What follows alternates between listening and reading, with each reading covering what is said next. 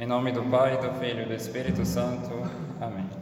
Ave Maria, cheia de graça, o Senhor é convosco. Bendita sois vós entre as mulheres, e bendito é o fruto do vosso ventre, Jesus.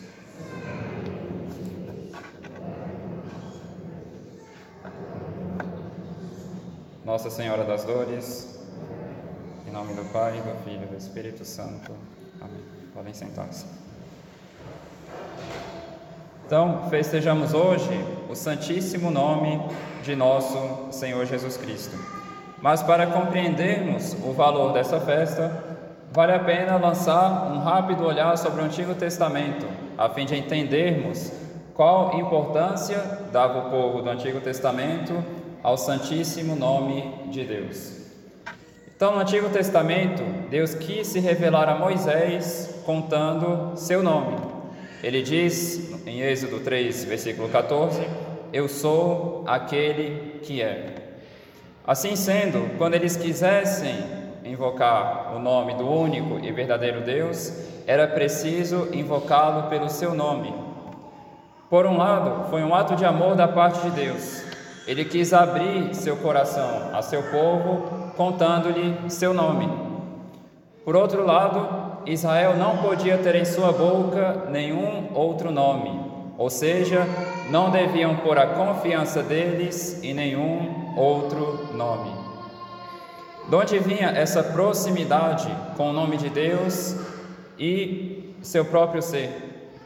Acontece que na Sagrada Escritura o nome de alguém não é algo trivial ou leviano. Dá-se muita importância ao nome na Sagrada Escritura. O nome, de fato, representa o que a pessoa é e o que a pessoa faz. Conhecer o nome de alguém é, ao mesmo tempo, conhecer o que a pessoa é, o que ela faz e sua missão especial.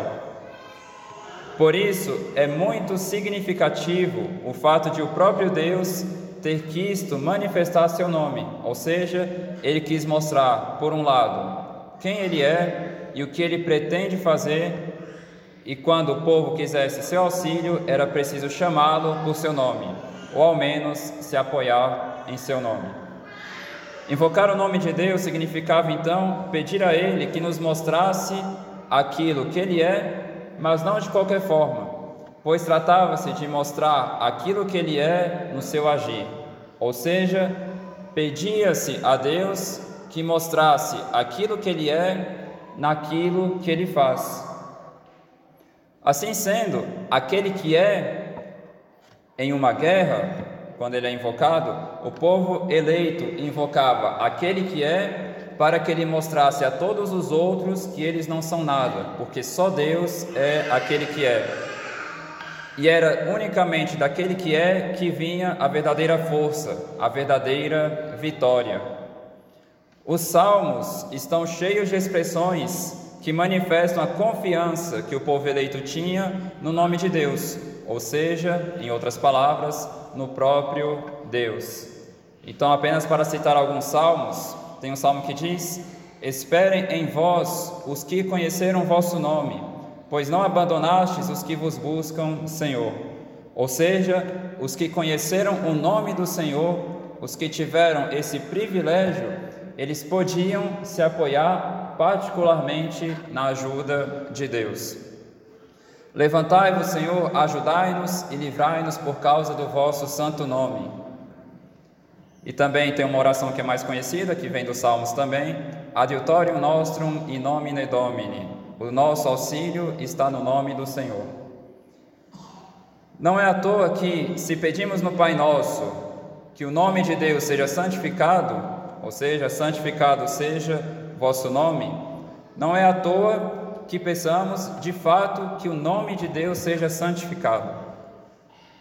Algo santo na Sagrada Escritura é algo separado para o uso sagrado. Santifica-se algo para que esse algo sirva unicamente aquele que é três vezes santo. Quando pedimos que o nome de Deus seja santificado, dizemos que o nome dele que significa aquilo que ele é e aquilo que ele faz, ou seja, significa ele mesmo, pedimos que esse nome seja separado, ou seja, que não seja tido por nós como um nome qualquer, um nome semelhante aos outros. Em outras palavras, no Pai Nosso, pedimos que Deus seja único para nós e que nada seja colocado a pé de igualdade com Ele. Santificado, separado, seja o vosso nome, o próprio Deus, que ele seja separado de todo o resto, que ele seja realmente único, que nada fique a pé de igualdade com ele. Então, quando nosso Senhor vem nos ensinar a colocarmos a nossa confiança no seu nome, ele se insere um pouco nessa perspectiva do Antigo Testamento. Então, primeiramente, o nome de nosso Senhor Jesus Cristo. Quando o anjo aparece em sonhos a São José, ele diz que o menino deverá se chamar Jesus, ou seja, o Salvador, porque ele veio para salvar seu povo de seus pecados. Aqui temos um exemplo claro de como a Sagrada Escritura não dá nomes de forma leviana. Esse deverá ser o nome do Verbo encarnado. Por quê? Porque esse nome representa de alguma forma aquilo que ele é e aquilo que ele faz. Digamos que o ponto de vista com o qual nosso Senhor Jesus Cristo quer que o enxerguemos é esse: Jesus veio para nos salvar. Quando ele cura um doente, ele tem intenção de salvá-lo. Quando ele nos ensina algo, ele tem intenção de nos salvar. Quando ele faz algo, ele tem intenção de nos salvar. Digamos que em tudo, seja com palavras ou com gestos, ele se mostra o bom pastor que não cessa de correr atrás de suas ovelhas. Aqui temos, por exemplo, um belo tema para nossas reflexões. No Antigo Testamento, Deus nos comunica seu nome a fim de que nos, apoie, nos apoiemos nele em, em diversas circunstâncias da nossa vida. No Novo Testamento, temos o nome de nosso Senhor Jesus Cristo. Quando invocamos o Santíssimo Nome de Jesus nas diversas circunstâncias da vida, estamos pedindo que nosso Senhor nos mostre aquilo que Ele é, ou seja, Salvador, naquilo que Ele faz, ou seja, nos salvando. Digamos que, diante do nome de Jesus, devemos fazer algo semelhante com o que aconteceu no episódio da escada de Jacó. Quando os anjos apareceram nessa ocasião, Jacó observou que eles subiam ao trono de Deus e desciam à terra. Subiam e desciam, subiam e desciam, e assim por diante. Os anjos não paravam de fazer isso. Ora, nós também devemos fazer algo semelhante. Devemos olhar para o alto, ou seja, para nosso Senhor Jesus Cristo e para seu Santíssimo Nome, Salvador. No entanto, devemos olhar para nós também e buscar enxergar que coisas em nós, de fato, precisam de salvação. Ora, um Salvador, para ser tal, precisa salvar alguém de algo. Digamos que nosso Senhor exerce seu papel nos salvando, seu papel de Salvador nos salvando. É como a misericórdia pois esta, para ser exercida, precisa da miséria. A matéria própria sobre a qual a misericórdia trabalha é a miséria. Assim, vemos que muitas coisas em nós chamam por salvação, pois tais coisas nos escravizam e nos levam à perdição. Alguém, por acaso, encontra-se profundamente ferido pela preguiça? Que olhe para o alto e clame por aquele que pode salvá-lo disso.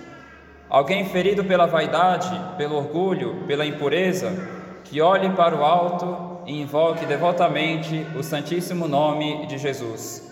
Alguém inconstante, fraco, desanimado, apegado de forma desenfreada aos bens terrenos, olhe para o alto e invoque devotamente o Santíssimo Nome de Jesus. Adiutorium nostrum in nomine Domini, qui fecit celum et terra.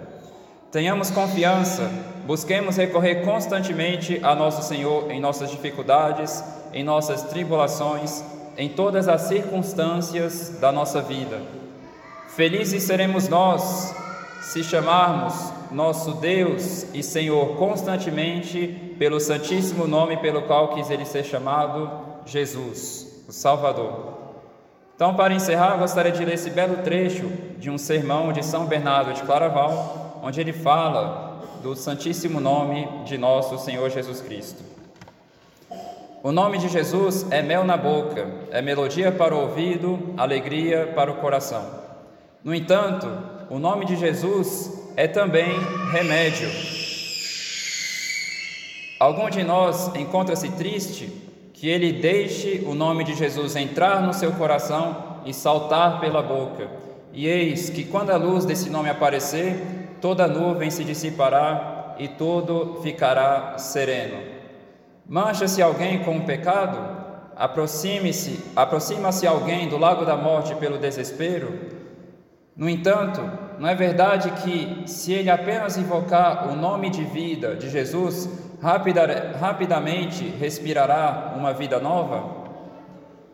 Busquemos, pois, ainda nesse clima de alegria própria ao Natal, invocar com amor confiança e devoção o santíssimo nome de nosso Senhor Jesus Cristo. Que esperem em vós, Senhor, todos os que conheceram vosso nome. Em nome do Pai, do Filho e do Espírito Santo.